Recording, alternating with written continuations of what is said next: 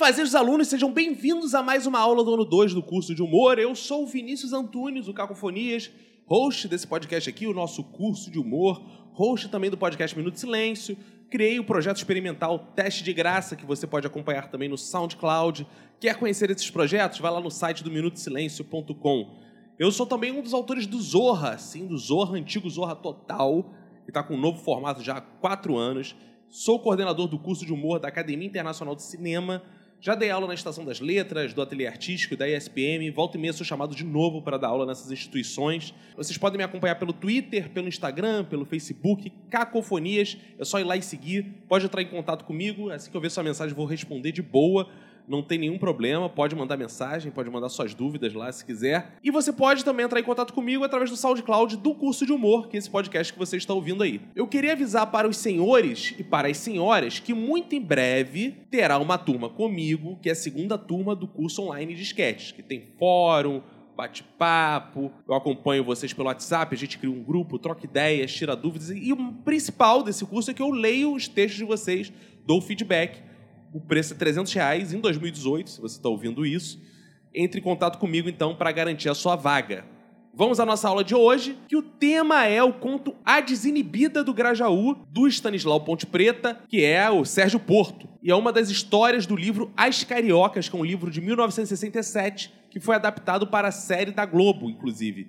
Então hoje a gente vai falar desse episódio também, do formato televisivo, que foi uma livre adaptação feita pelo Gregório do Vivier e Clarice Falcão, do Porto dos Fundos, muito antes de existir Porto dos Fundos, em 2010. O Sérgio Porto, né, que criou essa história, é um jornalista que também é conhecido como Stanislau Ponte Preta, como eu disse. Ele, quando criou esse alter ego, Stanislau, foi para que ele pudesse ter o seu trabalho de jornalista preservado, então ele era o Sérgio Porto, quando escrevia sério, e o trabalho de humor dele, Stanislau Ponte Preta, quando escrevia humor. Eu tive que passar um pouco por isso, né? Eu meu nome é Vinícius Antunes, mas como eu trabalhava com educação quando eu comecei, né, eu era professor, eu criei o perfil Cacofonias, porque tinham certas brincadeiras que não eram muito bem vistas né, para quem trabalha na área de educação.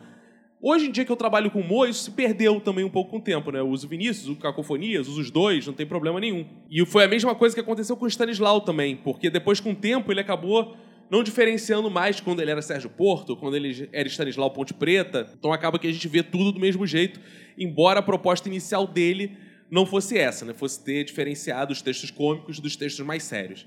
Então a gente está falando aí de um período já de ditadura militar, a gente está falando de 67, um ano antes dos anos de chumbo, e o Stanislau vem nessa época fazer um humor que é bem interessante, porque ele apresenta, embora uma visão, digamos assim, um tanto quanto elitizada, mas apresenta um Rio de Janeiro moleque, malandro, com uma linguagem extremamente despojada para a época. E uma das principais formas de fazer graça do Sérgio Porto é o jeito que ele escreve. Então ele é um verdadeiro frasista. E muito dessa sua comédia está nas frases de efeito.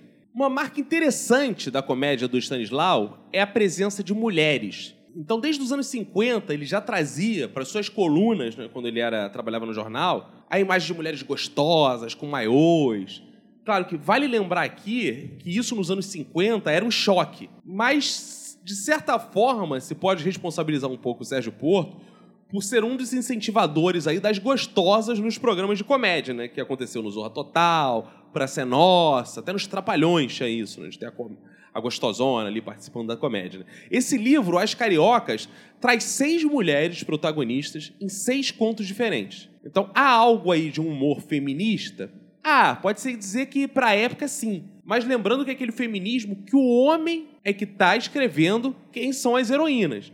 Então elas são bonitas, gostosas, sensualizadas. Hoje em dia, se diria que é uma linguagem não muito apropriada né, para o humor que a gente faz hoje. Mas nos anos 60 era uma época difícil de ter certos assuntos em pauta. Né? E o Sérgio Porto conseguia trazer à tona debates como esse, como a liberdade do corpo da mulher, embora né, fosse do ponto de vista masculino mas de um autor que, para a época, era muito progressista. Então vamos aí a um breve resumo desse conto. Né?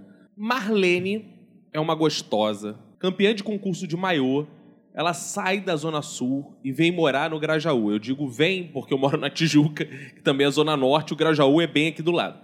Ao chegar no Grajaú, ela encontra um bairro muito mais conservador do que estava acostumada na Zona Sul e a vizinhança fica maluca com as roupas que a Marilene usa, em especial um shortinho curto amarelo que ela usa para lavar o carro. Carro esse que é o seu bem máximo, porque ela ganhou num concurso de maiô. Então os conservadores do bairro, inclusive uma família muito católica, as mulheres feias se revoltam contra ela. Porém, a vizinhança masculina, em sua maioria, a defende.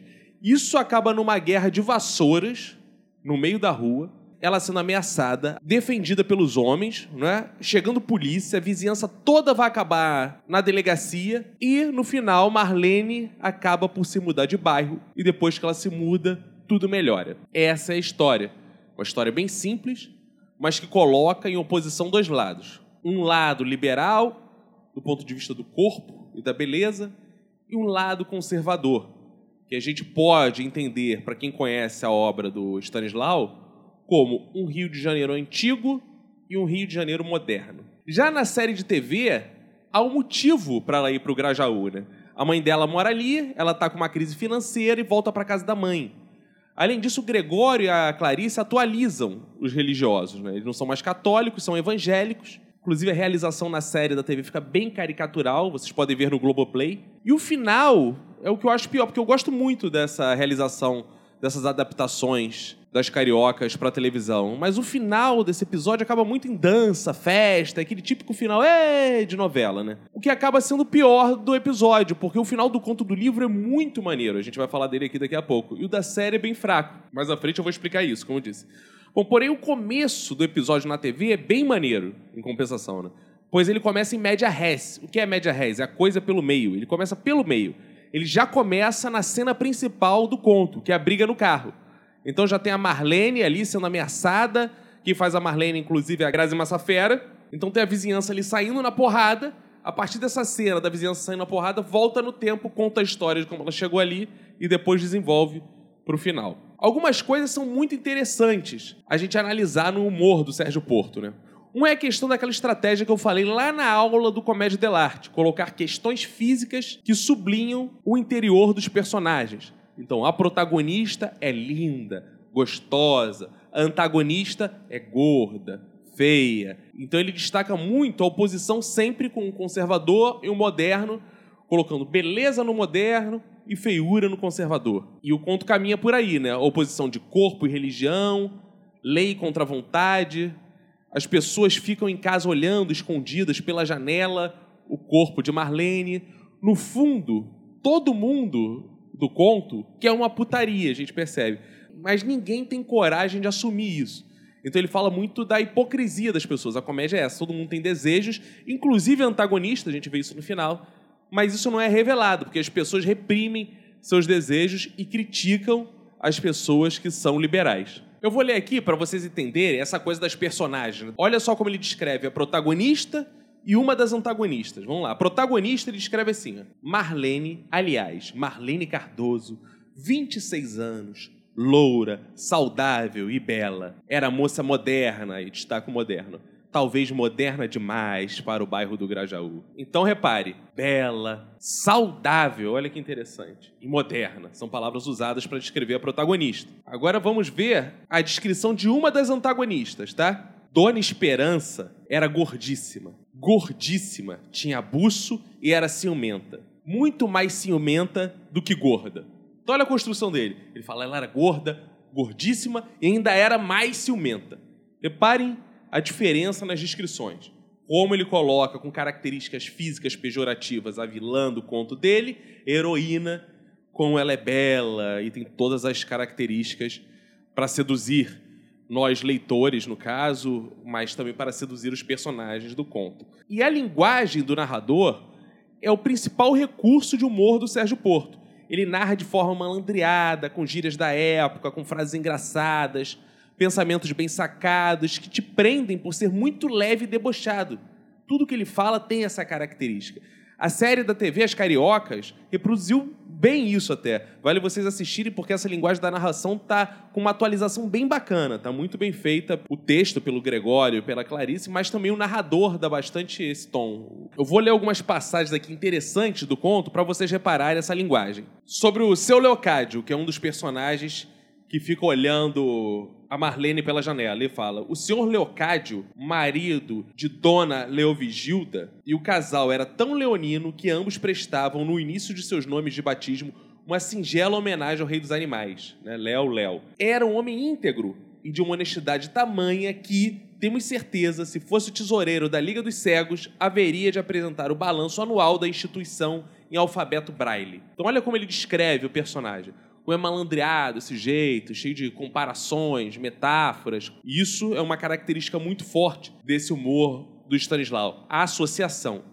Nota que ele vai associando coisas para descrever um personagem. Ele descrevendo outro personagem aqui, o menino que era apaixonado pela Marlene e ficava olhando ela apaixonado e estava pensando já em largar os estudos de padre por ter se apaixonado por ela. Ele descreve assim: era magrinho e pálido, de nariz adunco e pele búrnia, que contrastava com o rosado doentio das faces, um rosado provocado pela abundante plantação de espinhas que a puberdade cultivava no rosto. Fora sempre um garoto tímido e bom aluno, completando o curso primário e o ginasial como o primeiro da turma, coisa que muito se orgulhava os dois Léo, a ponto de Sr. Leocádio, de natural tão seguro em questões de dinheiro, ter-lhe comprado, quando ele terminou sua vida colegial, a completa coleção de O Tesouro da Juventude, pagamento à vista. Então repare, como esse garoto que fica apaixonado, ele é frágil, magro, como a aparência e a descrição física é importante para o Stanislau nesse conto e em grande parte da sua obra também. E aí tem uma hora interessante que todo mundo fica olhando na janela. Todo mundo fica olhando na janela a Marlene passar pela rua ou lavar o carro, coisa do tipo. E olha como ele descreve. Olha como a associação é uma importante ferramenta de humor. Ele vai pegar esses rapazes que ficam ali sentados nos meios fios, nas janelas, é, nas escadas e vai comparar eles a uma arquibancada de futebol. Olha como a associação é uma mecânica importante do Stanislau. E ele fala assim: os rapazes das arquibancadas, e pareciam mesmo estar nas arquibancadas de um estádio, pois eram muitos, sentados nos degraus da portaria dos edifícios, no gradil das casas e alguns até no meio-fio, caíram na gargalhada, e que apenas serviu para aumentar de raiva Dona Esperança. Repararam aí então como ele faz essa descrição? Como ele descreve esses rapazes e como ele compara isso a um jogo de futebol, o que dá esse ar malandreado, porque ele compara sempre a coisas que não são rebuscadas. A gente teve uma aula aqui do Jorge Luiz Borges. Se a gente for falar das metáforas do Jorge Luiz Borges, ele vai falar comparações com a cultura nórdica, com os clássicos literários. O Stanislau não, ele vai comparar coisas do dia a dia, a coisas extremamente populares. E aí, quando eles estão na delegacia, tem uma parte textual que é bem interessante, porque o delegado vai defender a Marlene para a Dona Esperança, vai dar um fora na Dona Esperança. Então olha que interessante o que ele fala para Dona Esperança, o delegado. É assim, quando Dona Esperança, secundada por Dona Leovigilda, insistiu que os trajes de Marlene atentavam contra o pudor, o zeloso policial defendeu uma tese muito interessante, segundo a qual o sentido de pudor é muito relativo. E se a madama sentiu seu pudor ferido ao olhar para o short de Marlene, não devia mais fazê-lo, uma vez que, assim procedendo, era a madama que estava ofendendo o seu próprio pudor, e não a moça que vestia o short. E o vestia sem imaginar que pudesse estar provocando nos outros tal sentimento. Dito que, sorriu para Marlene. Então repara como o próprio delegado tem esse ar malandreado, tem essa coisa de, ó, oh, minha senhora, ó, a madama aí, ó, que tá olhando pro shortinho, só a senhora não olhar pro shortinho. Então nota como os personagens, todos eles têm essa leveza do malandro carioca, essa coisa que as vontades e o corpo estão acima das leis. E a gente está falando de uma época de ditadura militar já, isso que é interessante. E aí vamos ao final do conto, então, que eu disse que era bacana né, anteriormente. E a adaptação da TV, ao meu ver, deixou um pouco a desejar. Muito dos textos do Sérgio Porto se baseiam né, em sabedorias populares. Ele faz contos baseados em piadas, em histórias de rua, essas coisas. Esse texto tem uma coisa muito interessante, que se vocês notarem bem, se vocês repararam, ouviram atentamente essa aula, ele é baseado na teoria do bode na sala. Né? Para quem não sabe, a teoria do bode na sala é aquilo. Ah, as coisas não estão indo muito bem, não, na minha vida. Ah, não? Então coloca um bode na sala. Então sua vida continua como estava, só que com um bode na sala. Ele fede, ele ocupa espaço, ele caga onde não deve. E aí a pessoa resolve tirar o bode da sala e voltar para aquela vida anterior. Essa vida anterior parece maravilhosa agora. Por que parece maravilhosa? Porque não tem mais o bode na sala. Exatamente essa a teoria desse texto. Porque a vida no Grajaú era meio merda. Chega a Marlene, tumultua a vida toda. Quando a Marlene vai embora, a vida parece maravilhosa de novo no Grajaú. Então essas são as coisas que não estão escritas, mas a gente tem que aprender a ler por trás do texto. Então era um bairro com famílias meio tristes, os relacionamentos meio mornos. Chega a mulher de shortinho amarelo, a Marlene, enlouquece o bairro, briga, mal-estar, delegacia. Ela se retira, o que acontece? As pessoas têm uma percepção de que a vida é maravilhosa. Ou seja, esse conto é a anedota do bode na sala adaptado. Então eu vou ler para vocês o final do conto. Eu vou ler para vocês o final do conto, que aqui na minha edição é na página 162. Fala de Dona Esperança e seu gênio, o último parágrafo. Não fala nem da Marlene. Suas últimas horas foram vividas no mar de rosas. E quando chegou a hora de jantar e seu gênio chegara com fome, trocaram um beijo longo e ela falou: Meu bem, vista o pijaminha e venha jantar, que eu preparei a sopa de camarão que você adora. Ah, a sopa de camarão. Seu gênio era tarado por ela. Tomou um banho rápido, vestiu o pijama e sentou à mesa, gritando para a cozinha: Pode tirar o jantar! Já vai! gritou da cozinha a gorda mulher. E seu gênio estava distraído, esperando, quando aconteceu o que ele jamais poderia prever. Seu queixo quase caiu quando viu Dona Esperança entrar na sala com a sopeira, vestindo short igual ao de Marlene, igual em feitio, porque em tamanho era umas dez vezes maior. Esse é o fim da história. Então, bacana dessa história é que a mulher que reprimia a Marlene só tinha vontade de usar o short também. Quando a Marlene vai embora, ela percebe que ela pode ser a Marlene do seu marido. Então eles têm uma vida mais feliz depois daquilo. Tem um conto que é muito, muito, muito bom, embora não seja de humor, então a gente não vai trabalhar aqui nesse curso, que é do Gabriel Garcia Marques, que se chama O Afogado Mais Bonito do Mundo. Que ele também fala dessa mudança. Era um lugar, muito mais ou menos, que um belo dia aparece um corpo de um náufrago, eles cuidam daquele corpo como se fosse um dos seus, achando que uma das pessoas da vila tinha morrido, e organizam toda a vila em torno de um festejo para se despedir daquele morto que sequer era deles, mas que eles achavam que era. E depois daquele dia, a vila nunca mais foi a mesma. Aqui é a mesma coisa. Como uma pessoa que não é daquele ambiente, ou chegar naquele ambiente, pode transformá-lo, e mesmo depois saindo, as transformações continuam. Isso é interessante. É meio na pegada também das leituras teológicas cristãs, né? O antes e depois de Cristo, né? O mundo sem Cristo e o mundo depois de Cristo. O mundo da lei e o mundo do amor. Então, essas são as marcas literárias. Essas são estratégias muito usadas que é usado para o humor. É um personagem que chega, muda tudo. Existe uma teoria de humor também, que se trabalha muito esquete, contos, séries, que é a do estranho no ninho. O estranho no ninho é uma grande marca. Existe aquilo ali, que é o Grajaú. Né? Poderia ser uma casa, poderia ser um apartamento, um clube, uma cidade, pode ser o que for. E chega o estranho no ninho, que no caso é a Marlene. Ela altera a lógica ali. Ela é estranha. Isso é uma forma muito usada de fazer humor. E existe também o ninho estranho, que é o hospício, que é a casa assombrada, e chega a pessoa normal ali. Então, a pessoa normal vivendo num lugar estranho. Essas são duas lógicas de humor muito utilizadas. Aqui é o estranho no ninho. Então fiquem com essas leituras também, que isso com certeza vai servir muito para quando você for pensar seus sketches, contos, textos e mesmo stand-up. Como você, stand-up, pode usar isso? Quando você for contar a história, pense Nessa história eu sou o estranho no ninho ou sou o ninho estranho? É. Minha tia foi lá em casa, então é a sua tia que, que vem de fora e tá na sua casa maluca ou você chega na casa da sua tia? Você é o estranho e a casa da sua tia é normal. São coisas para você pensar. Então essa foi a nossa aula de hoje, né? Vimos como transformar a sabedoria popular, né, em pano de fundo para o seu texto de humor, como a gente pode usar isso para construir a comédia Tente fazer isso, pegue uma frase ou pensamento popular engraçado, como, por exemplo, quem não tem cão caça com gato, e tenta fazer um texto metafórico de humor sobre isso. Provavelmente você já tem um ponto de partida aí, né? Provavelmente, quando você parte de uma sabedoria dessas, você já tem muito mais fácil um ponto de partida onde chegada. O que, que você tem a achar? Qual a parábola que você vai fazer? Qual a metáfora você vai fazer? Né? Outra coisa que aprendemos né, é a forma de retratar as mulheres, aqui, muito cuidado pois o que o Sérgio Porto fazia nos anos 50, 60, dificilmente você vai conseguir emplacar hoje em dia, né? Então, escrever sobre personagens femininos, sendo homem, tome muito cuidado né, com o mundo que a gente está hoje, com as formas de abordagem, né? ainda mais ao fazer humor. Então, é importante, de fato, né, você se transportar para o lugar daquele personagem, para não ficar só com uma piada velha, machista. Então, eu vejo muitos homens, às vezes, que querem ser feministas e acabam justamente fazendo ao contrário Então tome muito cuidado com isso. Dito isto, chegamos ao final de mais uma aula. Lembrem né, que eu tenho curso de humor aí online, entre em contato comigo. Sou Cacofonias em todas as redes sociais. Esse é o nosso curso de humor. Muito obrigado, espero que tenham gostado da aula de hoje. Até a próxima aula.